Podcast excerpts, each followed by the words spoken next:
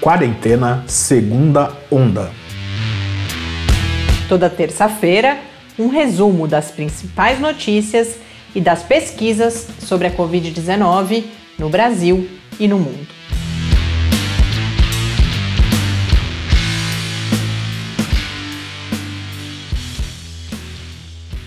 Segunda Onda, semana 22. Olá, é bom recebê-los mais uma vez aqui para este esta 22 segunda semana da segunda onda de quarentena. Eu sou Mariana Pedson. E eu sou Tárcio Fabrício. Segunda onda que não está certo ainda, mas tudo indica que devemos seguir por mais algumas semanas. Semana passada eu pedi que escrevessem contando quem segue conosco, nos acompanhando, se as informações que a gente traz aqui são importantes, porque a gente está avaliando tanto a pertinência quanto a nossa capacidade de continuar com o podcast e recebemos muitas mensagens, não só carinhosas, mas muito impactantes, enfáticas em relação à importância que o que a gente tenta trazer aqui de informação tem na vida de algumas pessoas. Então, sigo convidando ouvintes que ainda não escreveram a mandarem as suas mensagens. Como eu disse na semana passada, isso não é, como a gente diz, a gente não está pedindo biscoito. É claro que a gente fica muito feliz de saber, claro, que vocês estão por aí, mas a gente realmente precisa desse retorno para avaliar aonde concentrar os nossos esforços, inclusive nesse momento. Para quem eventualmente passou a nos acompanhar mais recentemente, aproveito para falar oi para os ouvintes da Rádio Fiscar, em que uh, o programa começou a ser divulgado mais recentemente. Esta é uma produção, nós temos aqui, quem acaba aparecendo somos eu e o Tárcio, o Pepe Abela também, né? Nossos produtores caninos. Mas essa é uma produção do Laboratório Aberto de Interatividade para a Disseminação do Conhecimento Científico e Tecnológico, que é um laboratório já há mais de 15 anos dedicado à divulgação científica na Universidade Federal de São Carlos. Tem toda uma equipe junto conosco e a gente precisa, claro. Dizer, junto, não aqui em casa. Não né? junto fisicamente. É outra, é outra coisa importante de falar. A gente grava o programa totalmente na nossa casa. E a gente precisa, claro, sempre avaliar onde, na pandemia mais do que nunca, se falou dessa importância de falarmos sobre ciência, de trazer o diálogo sobre ciência cada vez mais à esfera pública e a gente por isso também precisa avaliar o quanto a gente segue com quarentena, o quanto a gente avalia outros projetos. Então é importante receber mais mensagens, mas agradeço desde já às várias pessoas que escreveram, que nos dão é, essa, esse depoimento de por que, não só que as informações são importantes, mas por que, que elas são importantes, porque isso vai nos ajudar, inclusive, na continuidade da nossa prática de comunicação pública da ciência. Então, um grande abraço para o Jonathan, que escreveu no Twitter, ele que, se eu não me engano, foi a primeira vez que conversou conosco, ele é estudante de licenciatura em ciências, Tárcio. Uhum. Então, é, é, fiquei muito contente de ver a sua mensagem, Jonathan, porque a gente fala muito que quem está iniciando essa sua trajetória de formação, no seu caso, não só como professor, mas como professor, futuro professor possivelmente de ciências, esse compromisso não só com o conhecimento, mas com a divulgação do conhecimento, com o diálogo público é, sobre o conhecimento e especificamente sobre o conhecimento científico é muito importante. Então, muito legal receber sua mensagem, saber que está conosco. Fabrício, companheiro antigo que sempre nos escreve lá da Austrália com as notícias, dificuldades enfrentadas por lá também. É claro que o contexto é completamente diferente, mas ele sempre traz alguns paralelos. Camila, André e a Edila e a Thaís que colocaram algumas questões que de, de alguma maneira eu abordo, a gente conversa aí nos próximos momentos do episódio de hoje. Mas Episódio de hoje em que a gente volta a ter entrevista. Antes que eu me esqueça mais pra frente, hoje a gente não tem, como eu anunciei na semana passada, a participação do professor Bernardino. Ele está agora um período de duas semanas de férias, então essa semana e a próxima não temos o quadro, mas até por causa disso eu tentei com bastante afinco e a gente conseguiu conversar. A gente tem uma entrevista muito interessante sobre uma pesquisa realizada aqui no Brasil e que foi divulgada recentemente sobre a segurança e outros aspectos relacionados à vacinação em um grupo específico de pessoas que são as pessoas que tomam, que têm doenças reumáticas, algumas doenças é, reumáticas autoimunes e que tomam medicamentos que poderiam interferir na vacinação. Então, esses pesquisadores da Faculdade de Medicina da USP realizaram essa pesquisa junto a esses pacientes e eu converso sobre isso com a Ana Cristina Medeiros Ribeiro, que é médica no Hospital das Clínicas e é, é a primeira autora desse do artigo sobre esse estudo que acaba de ser publicado num periódico muito importante, que é a Nature Medicine. Então, muito interessante, tanto como para a gente conhecer mais da pesquisa realizada no Brasil e um tema, mas, sobretudo, claro, para pessoas que eventualmente estejam nessa condição ou conhecem outras pessoas que estão nessa condição. A gente fala bastante de vacinas, é natural nesse momento, sobretudo sobre toda a discussão posta que a gente vem falando já nas últimas semanas da necessidade de doses de reforço. Falamos também de tratamentos e um outro assunto importante hoje é como que a gente avalia os riscos relacionados à pandemia, porque a gente tem muitas notícias de abertura, eu vi particularmente aqui no contexto do estado de São Paulo, que é o que a gente conhece mais de perto, dados de que o isolamento já é o mesmo de antes de haver um, um decreto de quarentena no estado de São Paulo, não lembro agora exatamente se é no estado ou na cidade do estado ou da cidade de São Paulo, mas fato é que as pessoas estão voltando à vida normal quando a situação epidemiológica no Brasil ainda não justifica. Então a gente vai falar sobre esses riscos. A Thaís, por exemplo, traz algumas perguntas relacionadas a isso, ao contexto escolar, a abraçar ou não familiares, por exemplo. E eu, infelizmente, Thaís, respostas eu não tenho. Eu acho que para a gente ter respostas, e a gente está fazendo isso, vamos buscar os especialistas, mas tem alguns comentários sobre isso. E ainda sobre vacinação, a pergunta da Edla também, um, uma conversa que começa a, a, existir, alguns países já estão adotando de vacinação apenas com uma dose, no caso de vacina, vacinas de duas doses, claro, para pessoas que já tiveram Covid-19. Então isso é mais fácil de responder, Edla, e a gente, esse é outro tema que eu trago. Mas para começar, vamos aos números.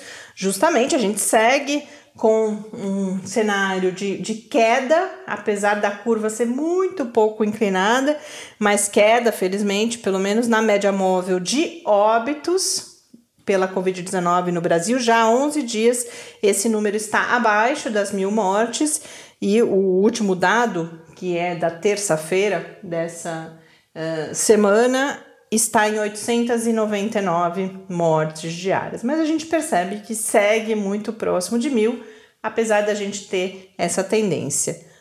O total de mortes no país é de 564.890. Os casos já são 20 milhões 213 mil 388. Isso nessa quarta-feira, né? Que é o dia que a gente grava o podcast. Na, os dados são de terça-feira à noite, inclusive, porque a gente está gravando ainda uh, antes dos números de hoje saírem. Em relação à vacinação, 22% da população brasileira está completamente vacinada, seja com as duas doses ou com a dose única da Janssen, e a vacinação em primeira dose apenas, é, para aquelas vacinas de duas doses, portanto, pessoas não totalmente imunizadas, mas que já iniciaram o seu processo de imunização, representam 51,57% da população. Então, realmente são, é claro, é assim como a média móvel. A gente não quer ser pessimista demais, a gente está caindo a média móvel de morte, está aumentando a velocidade de vacinação, muito provavelmente o impacto nessa queda de média móvel de mortes é muito mais por esse avanço na vacinação e pelo efeito da vacina de proteger contra os casos mais graves da doença do que qualquer outra medida, porque, como eu disse, infelizmente, cada vez mais vive-se uma vida muito perto do normal, quando os números ainda não autorizariam isso. Mas fato é que a gente segue numa uh, situação ainda muito preocupante. 20% da população vacinada com duas doses é realmente nada, especialmente frente à nova variante, a variante Delta, que hoje em dia já se fala que a vacinação necessária pode ser de cerca de 90% da população para que a gente tenha de fato é, um controle da pandemia. Então, como a gente vai ouvir já já no giro de notícias, inclusive a gente já começa a ter aqui ali notícias preocupantes até claro que ainda bastante localizadas, mas de aumento de casos e para o país de aumento na taxa de transmissão da doença. Então, é, é, a gente deve seguir sem dúvida nenhuma, em alerta. Eu acabei de perceber que eu não peguei hoje para a gente gravar aqui os números do mundo. Então, hoje a gente fica excepcionalmente. Depois a gente põe lá no Twitter os números mundiais, mas excepcionalmente hoje o foco vai para os números brasileiros.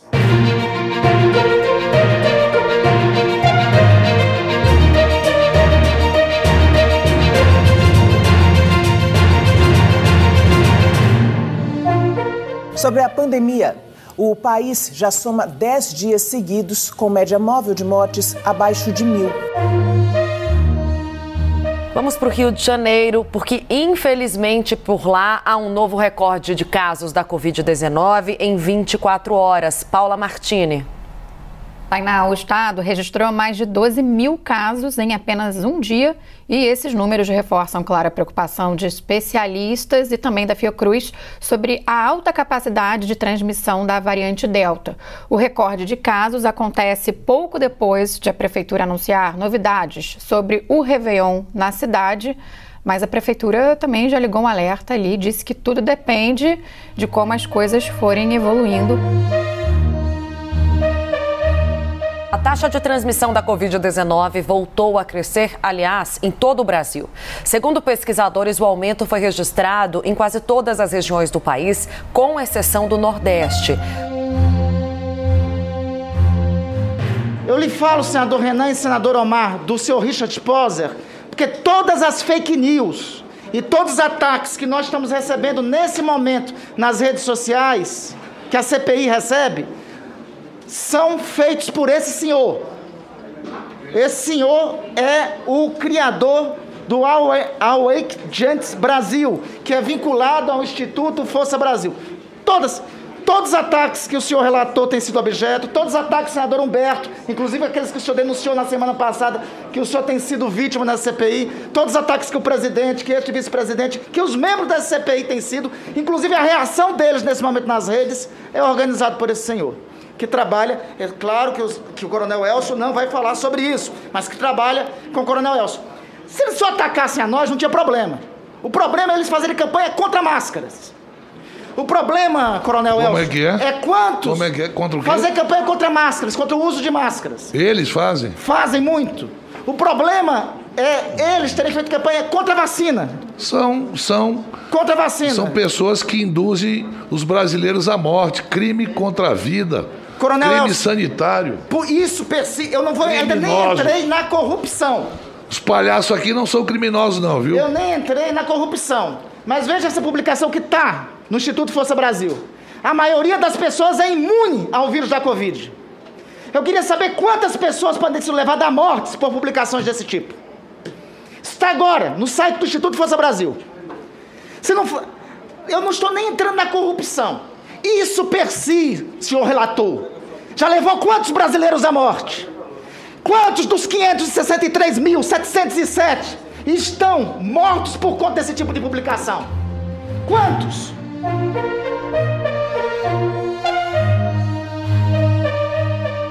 E falando agora da Covid pelo mundo, nos Estados Unidos, a média de casos de coronavírus atingiu o maior patamar desde fevereiro. Esses números são explicados pelo avanço da variante Delta, identificada pela primeira vez na Índia. De acordo com a Universidade Johns Hopkins, nesse momento, os Estados Unidos têm uma média de mais de 100 mil casos diários de Covid-19. A piora da pandemia acontece principalmente nos estados com as menores taxas de vacinação contra o coronavírus. Esse aumento alarmante de casos e hospitalizações acontecem bem na época em que os alunos retornam às férias, das férias escolares.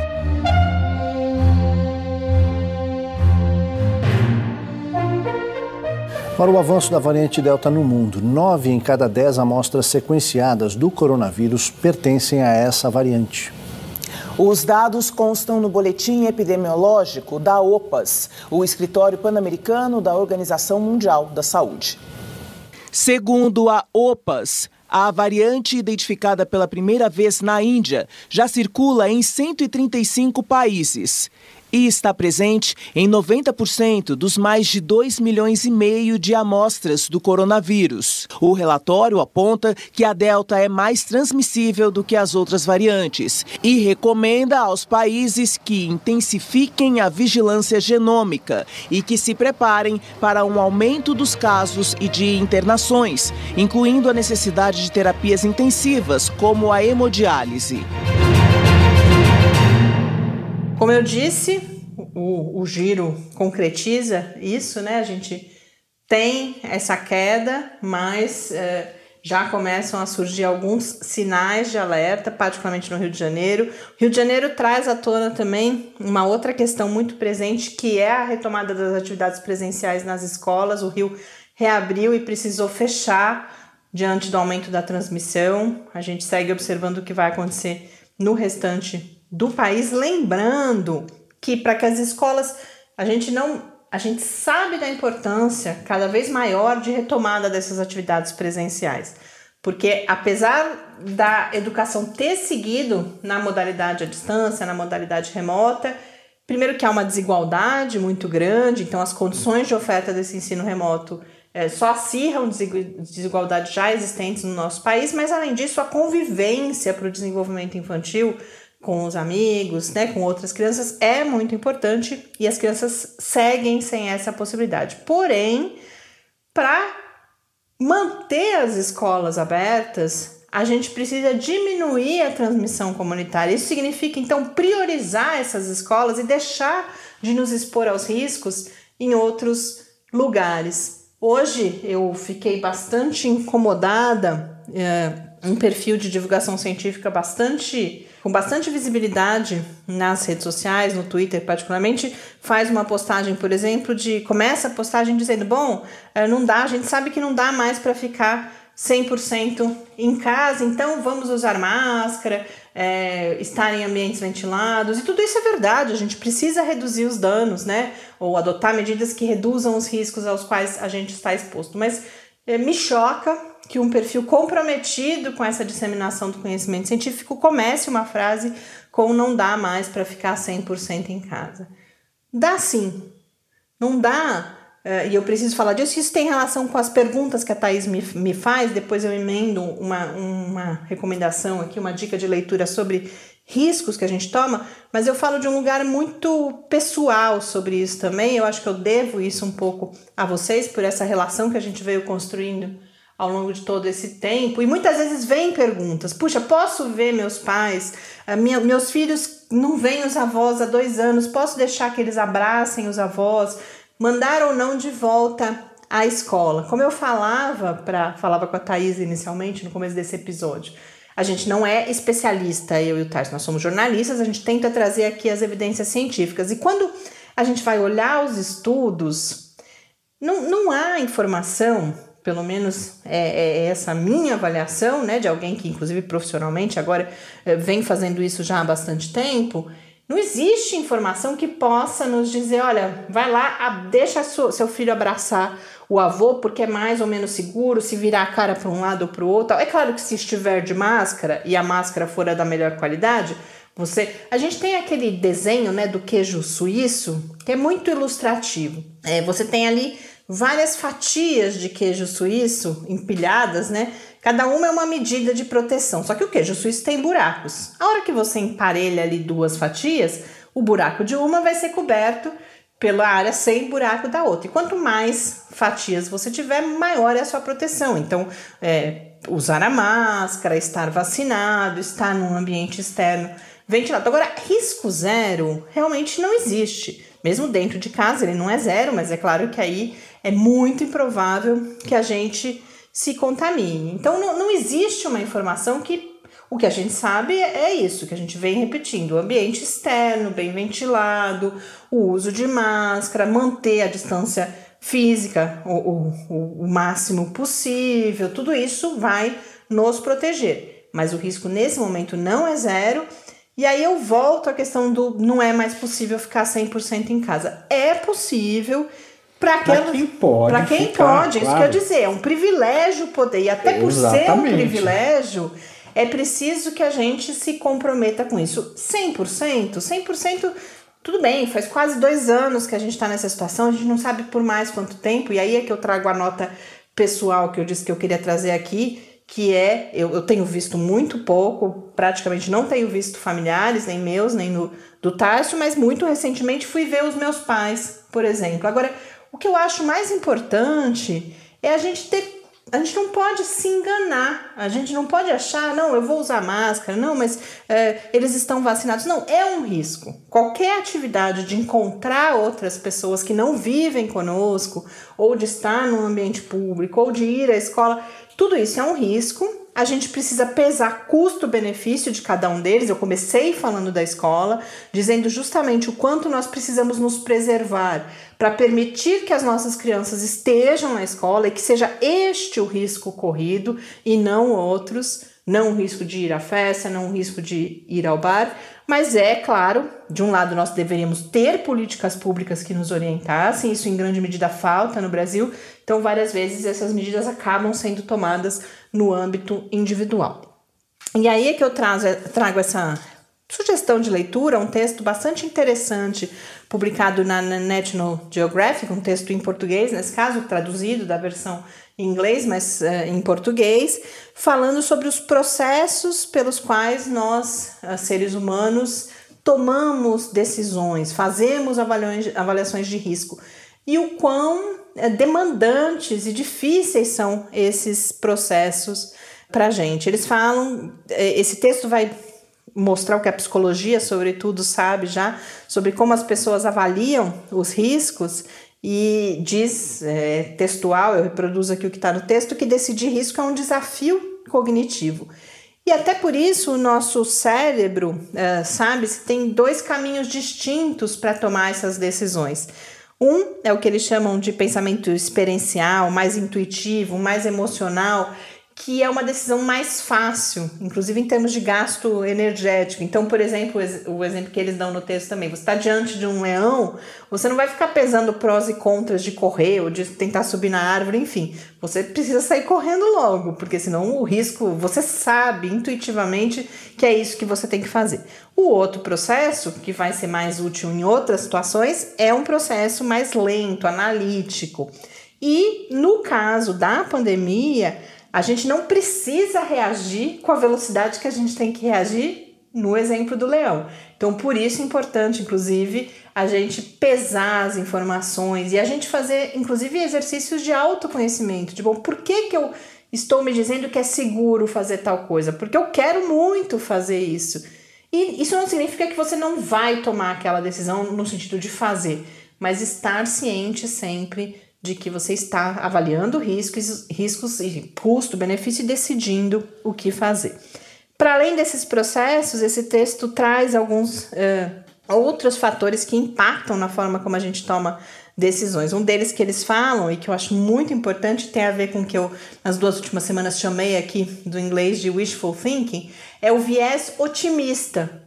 É você nunca achar que aquele mal que você sabe que está posto. Então, no caso da Covid-19, a gente sabe que algumas pessoas têm a doença agravada, a gente sabe que as pessoas morrem. E não só as pessoas mais velhas ou as pessoas com as tais comorbidades, pessoas jovens, às vezes, por fatores em grande medida ainda bastante desconhecidos, inclusive, vem a, a, a, ter o seu quadro agravado. Nós temos a Covid longa, mesmo para quem tem casos mais leves. Mas mesmo sabendo, não se, nem sempre é uma questão de acesso à informação.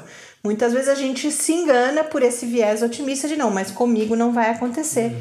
E acaba tomando a decisão no sentido de correr o risco. Enfim, tem outros, vou mudar de assunto aqui, senão não consigo trazer tudo que eu separei para vocês. E hoje eu fui até parcimoniosa na escolha das pautas, porque realmente não posso deixar de falar de nada. São temas muito atuais, importantes para a gente compreender o que está se falando sobre Covid-19. Mas sugiro então a leitura, esse, os outros todos que eu vou contar aqui. É, já. Se bem que a hora que for ao ar o episódio, provavelmente já vai estar tá tudo no Twitter. A gente coloca lá no Quarentena Cash este e todos os outros textos que serão comentados aqui no episódio de hoje.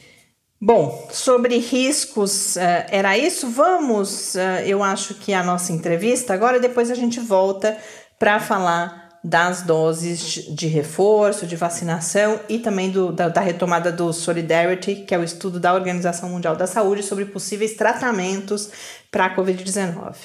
Como eu anunciei inicialmente, hoje eu converso com a Ana Cristina Medeiros Ribeiro, que é médica, atuante, dentre outros serviços, no Hospital das Clínicas, e faz parte desse grupo de pesquisadores vinculados à Faculdade de Medicina da Universidade de São Paulo, a USP, que está, que realiza o acompanhamento já de pacientes com um conjunto de doenças reumáticas autoimunes, dentre elas, talvez uma das mais conhecidas seja a artrite reumatoide, e está realizando pesquisas sobre esses pacientes na Covid-19 e acaba de publicar uma parte dos resultados dessas pesquisas relacionados à segurança da vacinação nesses pacientes. Como vocês vão ver na entrevista, a gente tem boas e más notícias, mas mesmo as más notícias, elas são boas no sentido que elas nos permitem planejar a vacinação dessas pessoas. Isso tem relação, inclusive, com a discussão que a gente faz logo após a entrevista aqui no segundo bloco do Quarentena.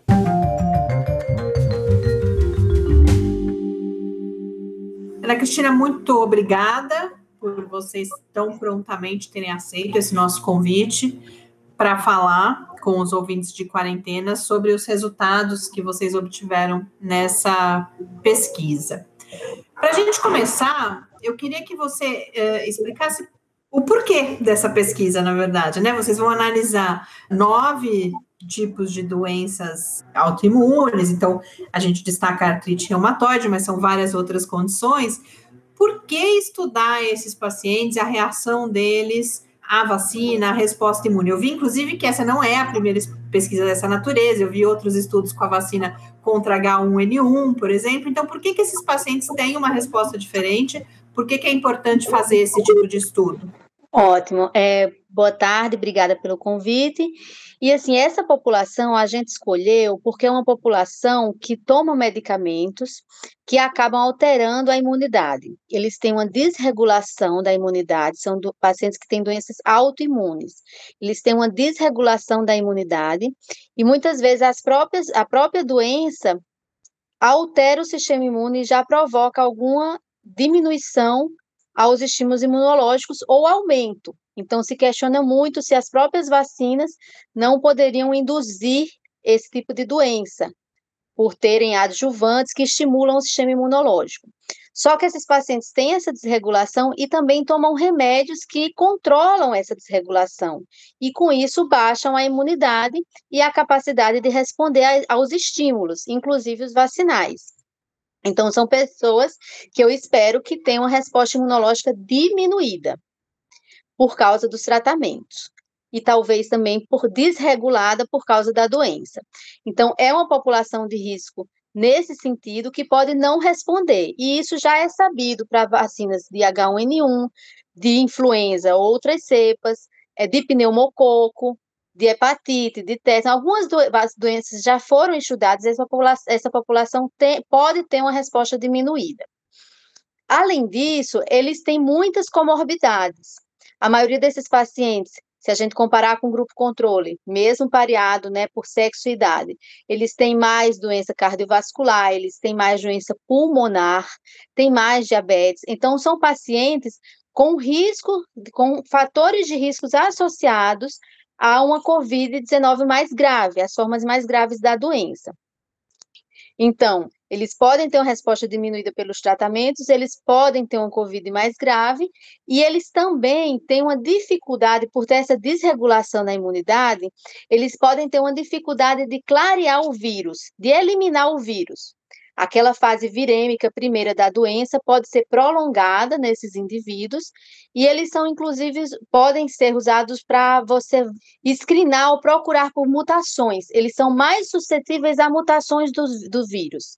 Então, eles têm mais risco, têm mais comorbidades, podem responder menos e são uma população que precisa ser protegida porque pode ser fonte de mutações e que aí acaba atingindo toda a, a, a sociedade.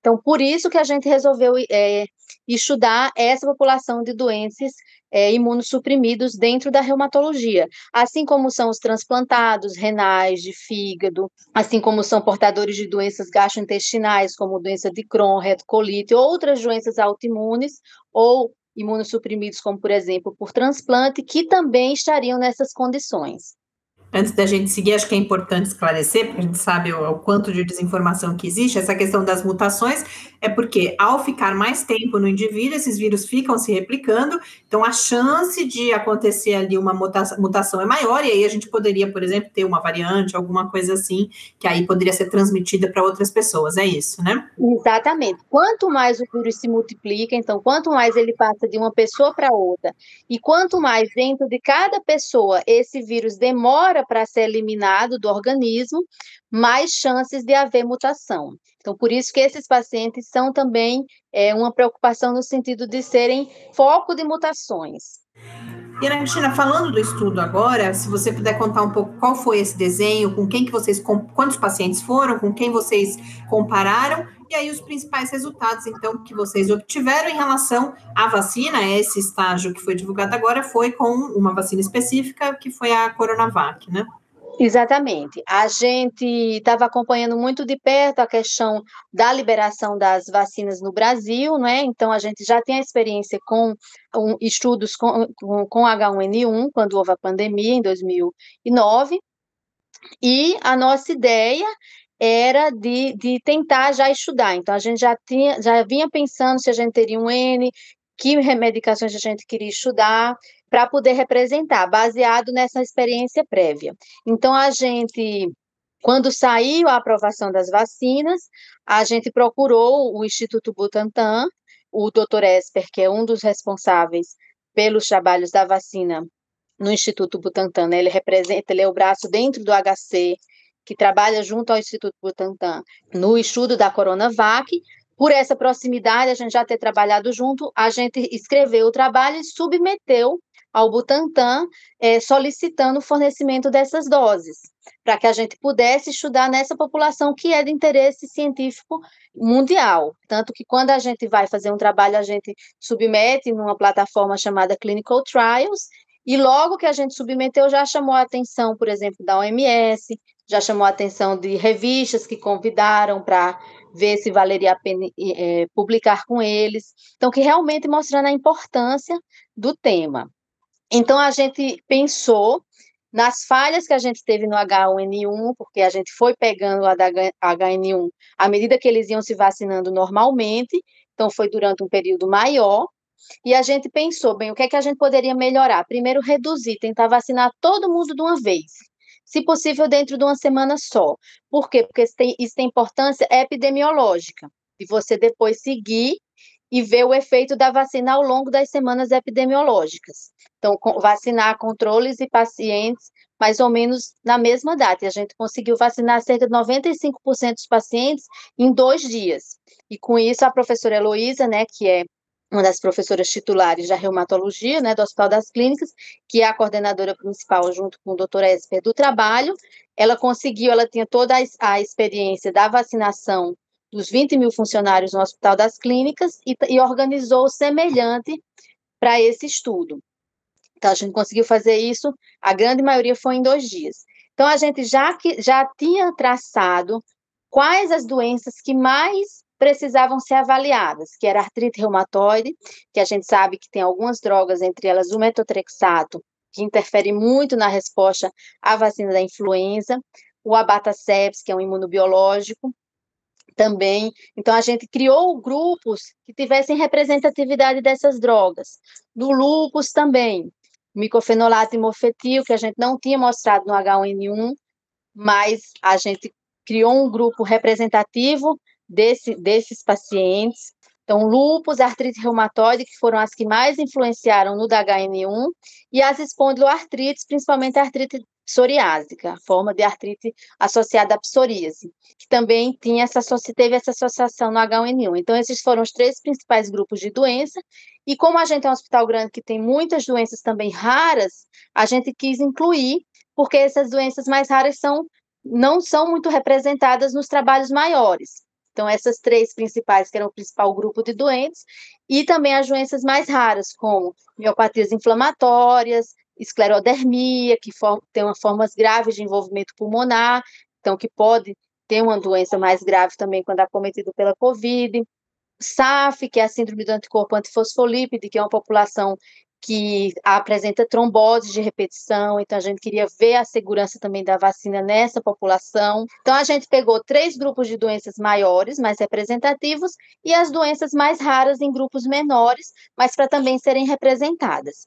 E a gente, dentro desses grupos, escolheu pacientes que representassem certos grupos de pacientes com características que não, não fossem muito influenciadas e que a gente pudesse realmente ver o efeito dos medicamentos que a gente já sabia que podiam se alterar. Então, a gente desenhou o estudo nesse sentido, com esses pacientes reumatológicos. Além disso, a gente também incluiu pacientes com que convivem com HIV, pacientes com diagnóstico de HIV e que são portadores do vírus, mas que é outra parte do estudo que não foi publicada aqui. Então, a gente criou esse, esse, essa amostra, a gente fez os cálculos para ver quantos pacientes a gente precisaria incluir para poder dar essa diferença de pelo menos 15%. Porque diferenças muito pequenas, 5%, 3%, não, às vezes você tem um, um, um, tamanho de amostra muito grande e dá diferença, mas na clínica não é diferente. Você responder 94% contra 91%. Mas 15% já é um número expressivo em vacinação, né, que a gente sabia que a HN1, por exemplo, tinha reduzido cerca de 20%. Então, a gente, a gente espera que, se reduzir mais de 15%, é uma resposta reduzida, a amostra está representativa. E a gente calculou esse N, só que a gente colocou mais pacientes, né? Cinco pacientes para cada controle, para que pudesse incluir mais pacientes e ver essas nuances das medicações, porque são pacientes que tomam vários remédios juntos, então a gente queria ver as associações, cada medicação específica. Então a gente conseguiu aumentar o número de pacientes para poder, primeiro, eles também ficarem protegidos e ver essas nuances das combinações de, de medicamentos. E assim a gente chegou, a gente vacinou 2 mil pessoas, 1.500 pacientes e aproximadamente 500 controles. É, os pacientes que entraram nesse estudo é, foram, deveria ter sido 1.230 aproximadamente, com a doença autoimune reumatológica. Só que o que a gente percebeu que 20% deles já tinham tido Covid, o exame, a sorologia já era positiva, e nesse trabalho especificamente, a gente só analisou os que não tinham tido contato antes, que eram os que tinham sorologia negativa. Por isso que vai diminuindo o N, né? Então, parte de 1.230, cai para 960, mais ou menos, e aí quando a gente pareia por idade para os controles, a gente consegue, então, incluir 910 pacientes contra 182 controles, né?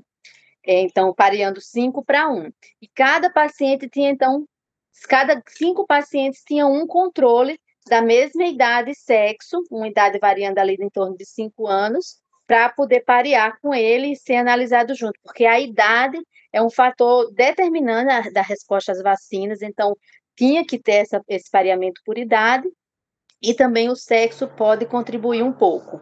Então, por isso que a gente fez para tirar esses fatores de confusão certo? E eu entendo que uh, os resultados aos quais vocês chegaram, a gente tem boas e más notícias, né? Depende, hum. depende um pouco de, de que ângulo a gente olha, porque vocês chegaram a, a números que mostram sim uma resposta desses pacientes, uma resposta ainda dentro daquela que é exigida para a gente entender que eles são protegidos pelas vacinas, mas há de fato uma diminuição nessa resposta imune, na, na titulação de anticorpos. Então, se você puder explicar um pouquinho os resultados agora para a gente? Tá, então os resultados o que a gente encontrou? Primeiro, né, vamos ser, ser otimista. Primeiro, a segurança da vacina, né? Então, a taxa de efeito colateral foi muito semelhante entre os dois, embora tenha sido um pouco maior nos pacientes, eles tiveram mais queixas após a primeira dose. Depois da segunda dose foi praticamente igual. A maioria das reações, reações locais, simples, e os pacientes tiveram um pouquinho mais de reação sistêmica, dor de cabeça, reação que não é só ali no local, dor de cabeça, mal-estar, um pouco de náusea, um pouco mais que os controles só na primeira dose. porque também são pacientes que são têm polifarmácia, tomam vários remédios, sentiram mais a, a, a, vacinação do que os controles, mas taxas baixas, totalmente aceitáveis de ambos e que depois igualou na segunda dose. E o importante é que não teve nenhum efeito colateral grave ou moderado. Foram só que a gente chama reações leves. Coisas que você toma um aspirina, um, um, uma um paracetamol, é, um remédio para enjoo, alguma coisa, ou descansa aquele dia e passa. Não teve reações graves. Não existiu internação, não teve trombose, não teve nada grave nessa, nessa população, como reação à vacina. Então, acho que esse é o, é o primeiro ponto, porque esses pacientes são muito é, angustiados por terem polifarmácia, por terem doenças graves e por ter um background genético que favorece a autoimunidade, você tomar uma vacina tem medo de desencadear a atividade da doença, e a gente avaliou a percepção da atividade de doença deles também, que ficou, a, a, eles, assim, a percepção deles é que não teve diferença, exceto por algo em torno de 3 a 5% dos pacientes acharam que pode ter piorado um pouco a doença, ou seja, uma taxa muito pequena, considerando que a gente seguiu esses pacientes por dois meses e meio. Isso é uma taxa esperada para pacientes que são seguidos durante dois meses e meio. Então, realmente mostrando a segurança, que é o primeiro ponto. O segundo ponto, a imunogenicidade. Então, a gente esperava já que desse uma diferença de resposta imunológica de pelo menos 15%. Era a nossa teoria. E foi até maior, foi em torno de 25% de diferença da imunogenicidade, do quanto o organismo é capaz de responder. Então, parece muito, parece, é muito assim, enquanto, por exemplo, a gente achou 95% aproximadamente na população controle, neles foi em torno de 70%. Então, uma queda significativa. Mas, quando a gente compara com o que a gente tem na H1N1, que foi em torno de 78 nos controles normais e 63 nos doentes, você vê que não é, que é um, um padrão aceitável, 70% de resposta numa população de imunossuprimidos. Então, eles sim, eles respondem, mas eles respondem menos do que quem não toma remédio para controlar a imunidade. E além disso, a gente viu quais seriam os preditores de eles não responderem. Então, principalmente a idade, quanto mais que é isso aí para a população geral, para artrite reumatoide, a gente viu o efeito principalmente do metotrexato, que também já era sabido, e do abatacept, um imunobiológico, que a gente também já tinha observado nos estudos de H1N1, que também poderia interferir, mas que ainda era uma dúvida na literatura, porque poucos trabalhos tinham mostrado, enquanto o metotrexato é bem estabelecido, o abatacept nem tanto. Então, a gente viu o efeito dessas drogas e a gente vê que realmente, nesses casos, precisa de uma estratégia para você quando for vacinar esses pacientes. A gente não testou a estratégia nesse trabalho. A gente tem mais dois trabalhos que testam estratégia, que veio a partir disso. Então, para artrite reumatoide, essas duas, para todos, a prednisona, que é né, o corticoide, que é usado para controlar a inflamação mais grave do doente. Então, quando ele está muito inflamado, a gente usa o corticoide, e, e doses maiores de corticoide também. Então, isso é importante porque para a gente saber que a gente precisa controlar o paciente, deixar ele bem e sem corticoide. Mas vai ter os que vão estar tá usando e que vai ser o jeito. Mas quem está bem, é o ideal que fique sem corticoide, para que não tenha esse efeito. Então, é importante a gente controlar os pacientes para eles não precisarem estar com corticoide na hora da vacinação, mas não a recomendação de tirar, porque se eles estão é porque eles precisam certo? Então, corticoide, metatrexato, abatacept, idade.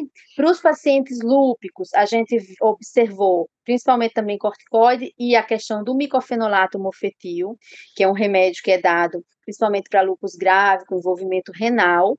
Não tinha muita evidência na literatura dele influenciar tantas vacinas assim como o metotrexato, a gente viu essa influência, e do rituximab, que é um remédio também imunobiológico, que é dado e que ele reduz bastante a imunogenicidade da vacina também. Então, a gente é, mapeou que realmente esses, esses medicamentos, eles têm um risco maior de, de imunossuprimir o doente em relação à resposta vacinal é, humoral, né, no, no, na sorologia, e da, partir daí tentar estabelecer estratégias para que a gente possa ter uma resposta melhor no futuro. Existem, é, por exemplo, o Colégio Americano de Reumatologia sugere que se suspenda o, esses medicamentos por uma semana depois de cada dose, mas existe um risco de reativação. Então, quais medicamentos suspender? A gente viu que a gente não precisa suspender tudo, ou ter estratégias para todos, entendeu? Por exemplo, quem toma tocilizumab, quem tomava é, anti, é, inibidores de JAK, no estudo, não fez nada, não fez influência. Então, eu não preciso tentar tirar ou fazer estratégias para todo mundo, para casos específicos. É, outra coisa, é outra o que pode se pensar, uma terceira dose nesses pacientes, ou antecipar um reforço que eventualmente venha, então também nesses pacientes que respondem menos. Então, ele, esse estudo ele lança esse olhar de, bem, eu, eu, eu mapeei quem é que eu preciso ter mais cuidado e o que é que a gente vai fazer a partir de agora com isso. Né? Então, um, um braço do trabalho que não foi publicado nesse paper que a gente está escrevendo é a retirada do metotrexato por duas semanas, que já tinha sido mostrado em H1N1 isso, em, em, em influenza, né, influenza geral, não só H1N1, é, por um grupo coreano. Ele mostrou que se você tirar por duas semanas, ok. Mas será que é ok mesmo? Né? Então, a gente viu que o metotrexato influencia muito e fez esse braço em que a gente, para pacientes que estão muito bem da doença, com a doença muito controlada, a gente tirar de um grupo e não tirar do outro e ver o que acontece. Então, esse a gente está analisando os resultados. Da parte do lupus, que também deu o micofenolato de mofetil, está correndo um estudo também em que a gente tira o micofenolato de mofetil, só que são pacientes com lupus renal, que são quadros graves que têm risco de reativação. Então, só por uma semana, e qual vai ser o impacto disso? Então, é, esse trabalho é o primeiro que ele vê muito a segurança, principalmente, que o grupo como um todo responde, responde de uma forma aceitável, embora diminuída, e mapeou as principais drogas, para que a gente tenha esse, esse, essas estratégias, que pode ser redução da droga, que pode ser uma terceira dose, que pode ser, talvez nesse grupo, uma, uma vacina mais imunogênica, por exemplo. Então, é, a gente são, são dados do estudo, né? Outra coisa muito interessante, que era uma análise que a gente chama de secundária, na verdade, é, exploratória, porque a gente não calculou a amostra para isso. A gente observou isso, estava atento a isso, programou ver isso, que é a questão justamente das mutações e da ocorrência da Covid-19 nos pacientes vacinados. Então, quando a gente avaliou os pacientes por 80 dias, aproximadamente, então, eles tomam a primeira dose, é, 28 dias depois tomam a segunda, 48 dias depois tomam a ter, colhem o sangue. Então, dá 70 dias, né? Mais 10 dias para frente, 80. Por quê? Porque até 10 dias da segunda dose, o paciente não é considerado protegido. Então, a gente fez Todo paciente que tinha sintoma, a gente pedia para colher o suave, confirmar se estava com Covid, e a gente viu que nos primeiros 40 dias, até eles serem considerados imunizados, a, a gente teve 33 casos de, de, de Covid entre os pacientes e os controles. A partir do D40 para o D80, quando eles já são considerados vacinados, esse número cai para 6. Quando na cidade de São Paulo estava dobrando nesses mesmos 40 dias, tinha dobrado em relação aos 40 dias anteriores. Ou seja, se tivesse dobrado, eu esperaria o quê? Dobrado não, aumentado 50%. Então, eu esperaria uns 15, 16 a mais, esperaria uns 50 casos. E o que a gente teve foi 6. Então, ele já dá uma ideia da eficácia, da efetividade, né? da efetividade em vida real da vacina nessa população. Dá uma ideia, não teve poder para isso, né? Mas a gente estava atento a isso. E mais do que isso, a gente também fez o estudo quando os pacientes moravam perto do hospital e podiam vir para o hospital quando estavam com a Covid, a gente colheu, o SWAB fez a, a genotipagem do vírus para saber que cepa era que, e se eles já tinham gerado alguma, alguma nova cepa ou variante, alguma mutação. Realmente foi bem representativo do que estava acontecendo no, no, no, Brasil, né, com 80% sendo a variante P1 dos casos. Então, é, realmente, o, o, em resumo, ele viu a questão da segurança, ele viu a questão da, da eficácia, que é aceitável, mas é reduzida, mostrou as principais drogas associadas a isso, para a gente poder traçar as, as estratégias, e ainda viu essa questão dando um indício forte, com significância estatística, mas num número limitado de pacientes, da efetividade da vacina em pleno pico da pandemia no estado e no Brasil. Então, isso é para os pacientes é muito confortante e para nós médicos que acreditamos na vacinação e, solicitamos os pacientes se vacinarem, né? Principalmente nessa população suscetível a as mutações e que podem ter formas mais graves de Covid pelas comorbidades e pelos remédios que tomam. Justamente pegando esse fim da sua fala, Ana Cristina, porque ouvindo esses resultados todos, você deixa muito claro que a investigação segue, mas é claro que, eventualmente, se algum paciente com, alguma dessas doenças estiver nos ouvindo, a gente não quer nem que ninguém pare de tomar nenhum remédio isso. e nem que se sinta desesperado porque foi vacinado, por exemplo, sem saber de tudo isso, ai, agora não estou protegido. Então, o que, que você tem a dizer nesse momento para esses pacientes? Porque a gente sabe que há diferenças também em resultados que vão orientar políticas públicas, inclusive, por exemplo, eventualmente de priorização dessa população para uma terceira dose ou para vacinação, e no nível individual, todos os cuidados que a gente sabe que a gente tem que tomar para evitar a infecção. Então, se você puder falar um pouquinho com essas pessoas agora, se tivermos pacientes nos ouvindo. Só lembrar que então foi segura em relação à, retirada de remédio, a, né, isso aí é, tem que ser uma decisão compartilhada com o médico assistente do paciente, né? Essa informação é para a comunidade científica entender, ler, estudar e aplicar ao seu paciente individualmente. A gente sabe que se o paciente está em plena atividade com alta dose de corticoide, a gente não tem o que fazer. Não, não, não tem como você parar, senão o paciente tem até risco de vida. Então, você dá a vacina mesmo assim, sabendo que vai responder um pouco menos, mas que alguma resposta pode ter. Então, e não vai esperar, eu vou esperar tirar o corticoide para vacinar. Não mediante uma pandemia. Você pode até fazer isso se for uma vacina que é dada de forma mais eletiva. Mas durante uma, uma pandemia que está matando muito o nosso país ainda, não dá para esperar. Então, a mensagem que a gente diz é não se desesperar, não ter, não ter medo dos efeitos colaterais, saber que em 70% dos casos esses pacientes vão ter uma resposta, então tem mais chance, o copo está tá bem mais para cheio do que para vazio, e é, a decisão de, de remédio, que remédio tomar, em que momento, é conversar com o médico assistente, porque ele que sabe, junto com o paciente, o, como está a doença e se pode ter essa estratégia ou não. Lembrando que não é uma estratégia oficial, por exemplo, da Sociedade Brasileira de Reumatologia, é uma orientação, por exemplo, do Colégio Americano, mas baseado mais na opinião de experts do que propriamente de evidência sustentando isso, né? E também, que eu acho muito importante, que isso foi uma limitação do nosso estudo, a gente só avaliou a, imunidade humoral, a produção de anticorpos. Né? E existe a imunidade celular, que é a, a imunidade pelas células. Quando o vírus entra na célula, alguns tipos de células bloqueiam aquele vírus. E isso é melhorado pelos anticorpos. E, e, tem outras vias pelos anticorpos. Mas existe a imunidade humoral que a gente não estudou. E a gente sabe por outros estudos que elas não andam totalmente juntas. Uma parte anda junta, mas tem pacientes que respondem com anticorpo e não respondem ao celular. E tem uns que respondem ao celular e não respondem ao anticorpo.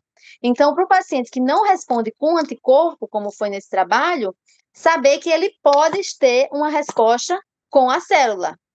Então, não é que ele não respondeu totalmente. E a gente viu que só de cair de 33 para 6 casos, teve alguma resposta de diminuir a frequência da infecção. Então, sim, é, é para se vacinar, não ter medo da vacinação, se vacinar e não tomar nenhuma medida inadvertida. Seguir a orientação do seu médico assistente. E só para a gente encerrar, Ana Cristina, uma outra questão que a gente sabe que a gente tem que cuidar, que são as diferentes vacinas. Tudo isso que a gente está falando não é uma limitação da Coronavac, né? Você explicou, inclusive, o contexto em que vocês testaram a Coronavac, por essa proximidade com o Instituto Butantan, inclusive, mas eu vi na divulgação que é preciso ainda verificar se outras vacinas, se isso acontece com outras vacinas uh, também, e ouvindo você falando lá no início, por que que esses pacientes respondem diferentemente, entendo que provavelmente espera-se que haja diferença com outras vacinas também, né? Vocês, é, queria que você comentasse isso para a gente encerrar, então, e dizer, inclusive, se vocês vão verificar isso com outras vacinas, se há planos para essa continuidade do estudo.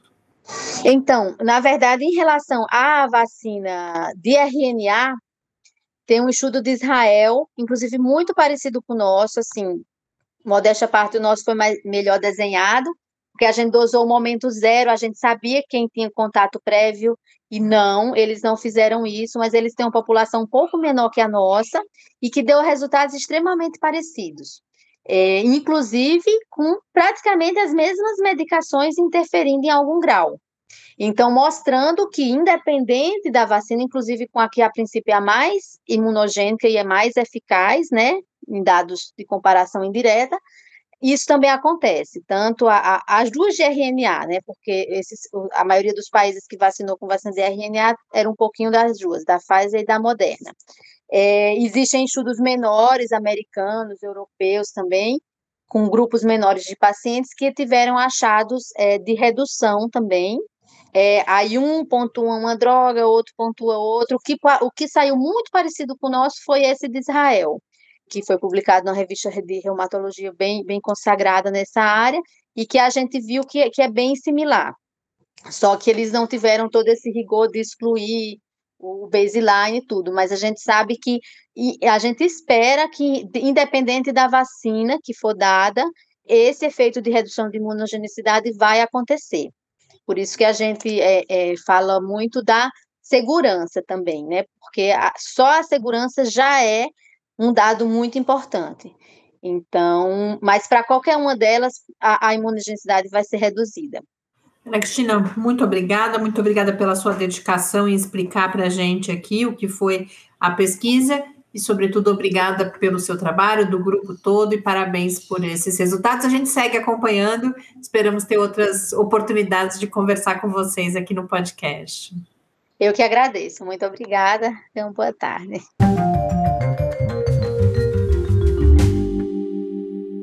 De volta aqui então, espero que tenham achado a entrevista tão interessante quanto eu achei. Como eu disse, é importante tanto para a gente compreender como o conhecimento científico vai sendo construído, quanto, claro, para aquelas pessoas que estão nessas condições ou conhecem pessoas estarem informadas, mas como a Ana Cristina destaca bastante, na, nenhuma decisão nesse caso deve ser tomada sem consulta ao profissional médico que acompanha esses pacientes, porque tudo isso diz respeito, e aí a gente entra uh, na discussão seguinte não só e sobretudo não a decisões para o indivíduo, mas as políticas públicas que vão sendo construídas aos poucos para vacinação contra a Covid-19. A gente sempre fala que vacinação é uma estratégia coletiva, não é uma proteção, não é como um remédio que você é ali o paciente com uma condição X, muito específica, inclusive porque cada caso é um caso, né?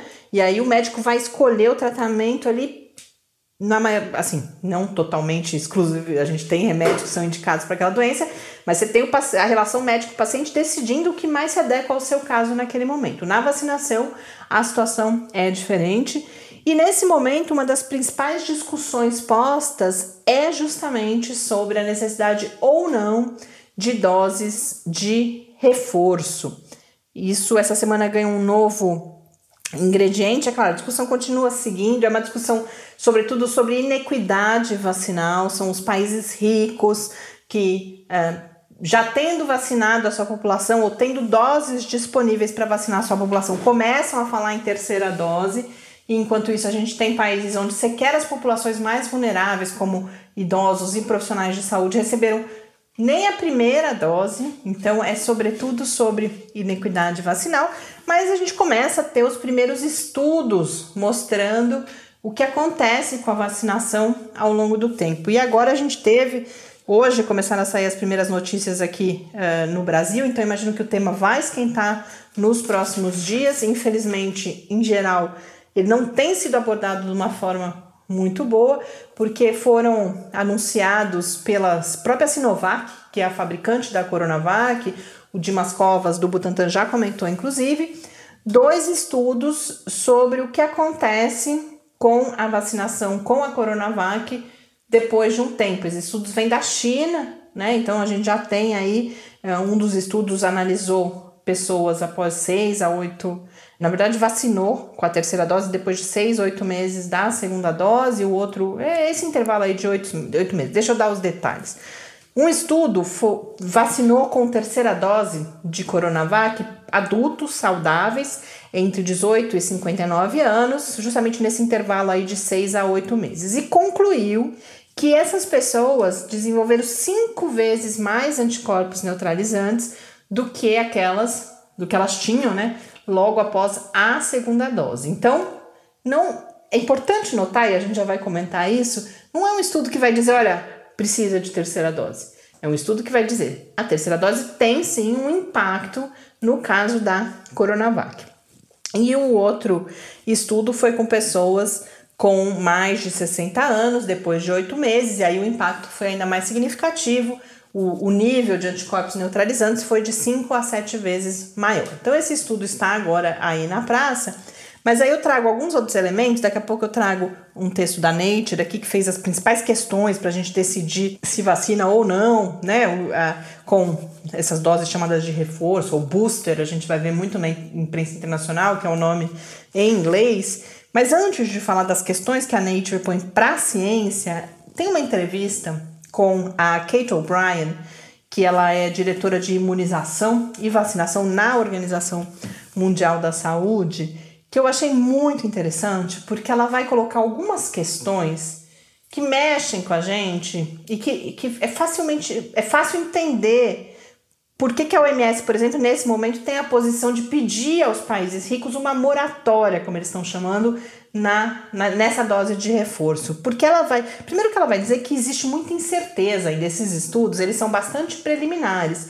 Apesar de a gente ter esses dados com a Coronavac agora, a maior parte dos estudos já realizados, sobretudo com vacinas de RNA mensageiro e também de adenovírus, como é o caso da AstraZeneca, mostram inclusive que a terceira dose tem um impacto quase nulo. Então não, não justifica você dar a terceira dose porque você não ganha praticamente nada em relação à segunda. E o que a Kate O'Brien vai dizer é que uma vez implantado uma terceira dose, é muito difícil voltar atrás. Ela dá um exemplo de uma vacina, é, uma doença pulmonar nos Estados Unidos, não lembro qual é, que nos Estados Unidos as crianças tomam quatro doses, enquanto na maior parte dos outros países já se adota o protocolo de duas ou três doses, porque um dia houve quatro doses, um dia foram quatro doses, e aí as pessoas ficam desconfiadas, mas por quê? Se eu tomar uma dose a mais, essa ideia de que você vai estar mais uhum. protegido.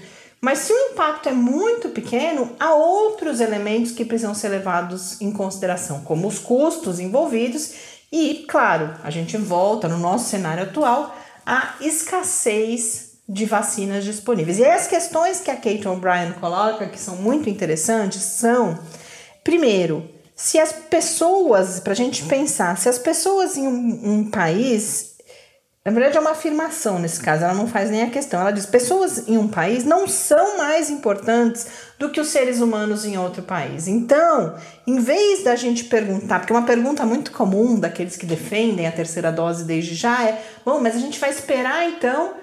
Porque uma das coisas que a gente não sabe, por exemplo, é o quanto a imunidade de fato cai com uhum. o tempo. E aí essas pessoas falam, pô, mas a gente vai esperar a imunidade cair, as pessoas ficarem doentes, para depois só decidir se vacina ou não ela inverte essa questão. Ela fala: ah, é? E por que então? Porque as pessoas falam: por que esperar? Ela vai falar: por que esperar para imunizar uma pessoa, um profissional de saúde, um idoso que não recebeu sequer a primeira dose? E nesse caso não há dúvida.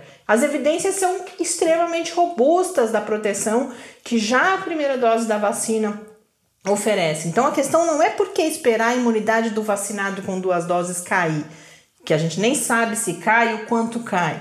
E as pesquisas têm indicado que a queda não é em um, dois meses, seis, oito meses. Talvez a variante nesse momento esteja colocando um desafio até maior, mas até para que não tenhamos novas variantes, a prioridade deve ser a primeira dose naqueles países em que essas pessoas mais vulneráveis não receberam a vacinação.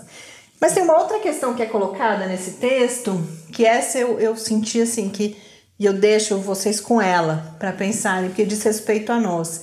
Porque uma outra questão que começa a se colocar, aí não estamos falando de terceira dose, mas estamos falando de escassez de vacinas, é se começamos ou não a vacinar as crianças, antes de que uma parcela da população mundial extremamente vulnerável à doença não tenha sido, antes que ela tenha sido vacinada.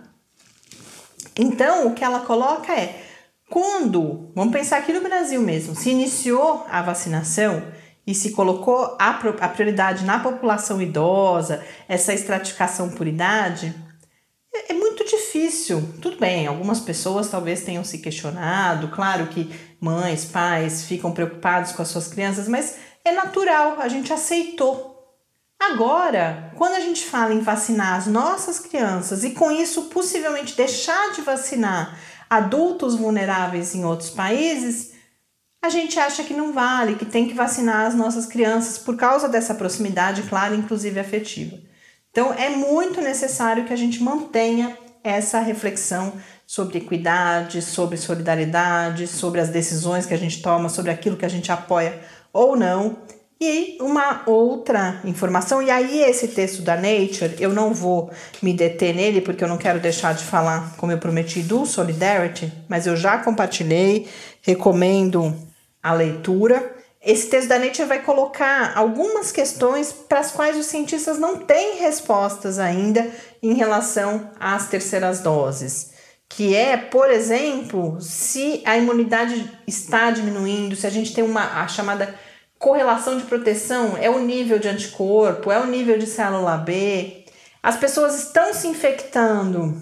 É, por que, que elas estão se infectando mesmo vacinadas? Talvez porque estejam se expondo mais e não por uma questão da vacina. Então, tem ali uma série de questões nesse texto e também esse texto tem uma das questões que ele coloca que é bom, mas as vacinas seguem protegendo contra as formas graves da doença. E nesse caso, as evidências seguem sendo bastante robustas, que mesmo com variante Delta, essa proteção cai, mas essa proteção, na maior parte dos casos, segue acima dos 90%. Então, é, isso não é evidência em favor de uma terceira dose, mais uma vez, no contexto que a gente vive. E aí as pessoas podem vir com o argumento: poxa, mas se fosse, tivesse vacina, a gente podia dar terceira dose. Gente, não tem. esse C é, não vale. Então, recomendo muito a leitura desses textos, são muito esclarecedores e a gente segue acompanhando essa questão, sem dúvida, é uma das mais relevantes nesse momento da, da pandemia. Puxa vida, esqueci de falar, é, o Solidarity vai ficar para semana que vem, mas tudo bem, não tem urgência. Solidarity, que é aquele grande estudo coordenado aí pelo Reino Unido sobre possíveis tratamentos, está só começando de novo com alguns remédios, então não temos resultado, a gente pode esperar até a semana que vem para falar dele. Porque eu quero, para finalizar, abordar a pergunta da Edla sobre o eh, que, que a gente já sabe sobre a aplicação de apenas uma dose das vacinas de duas doses para aquelas pessoas que já tiveram Covid-19. Alguns países estão adotando esse procedimento, então a França já recomenda isso, mas também já há políticas ou diretrizes nesse sentido na Alemanha e na Itália. E aí, Edla, encontrei um texto da Nature que compila o que já se sabe sobre isso, e de fato há estudos, isso tem relação com a terceira dose, no caso de quem não teve a doença. Já há estudos mostrando que a segunda dose da maior parte das vacinas em pessoas que tiveram Covid-19 não traz uma alteração grande nos títulos de anticorpos e outras células envolvidas aí na nossa resposta imune. E que, portanto, mais uma vez, no contexto em que a gente vive, talvez seja mais interessante você guardar essas doses para vacinar pessoas que não tiveram a doença e não receberam sequer a primeira dose. As questões que aparecem em relação a isso são, sobretudo, em relação a alguns grupos de pessoas que respondem pior à vacinação. Então, pessoas em geral imunossuprimidas, com algum problema no sistema imune, como é o caso dos nossos pacientes com doenças reumáticas autoimunes, né, que a gente conversou hoje na nossa entrevista.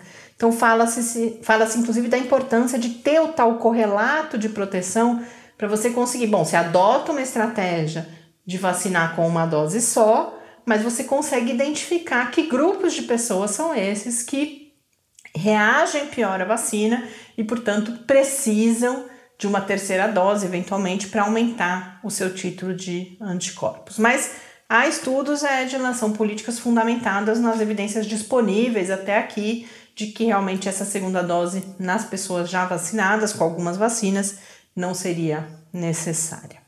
Bom, com isso a gente encerra mais esse encontro aqui em quarentena. Semana que vem quero ver se eu falo também, além do Solidarity que eu não trouxe hoje, sobre Covid-19 em crianças. Começam a aparecer muitos novos estudos mostrando sintomas prolongados, mesmo em crianças. Estados Unidos está com um recorde de crianças internadas por Covid-19, então acho que esse é um assunto urgente. Escrevam para a gente dizendo que se há interesse, inclusive, nesse tema, e como sempre, convido a mandarem outras sugestões e que vão. Quem ainda não escreveu, conte para a gente também se quer que a gente continue com o podcast, além do Twitter que eu já disse, o Quarentena Cast em podcast quarentena@gmail.com. Grande abraço e até a semana que vem. Até a semana que vem. Fique em casa.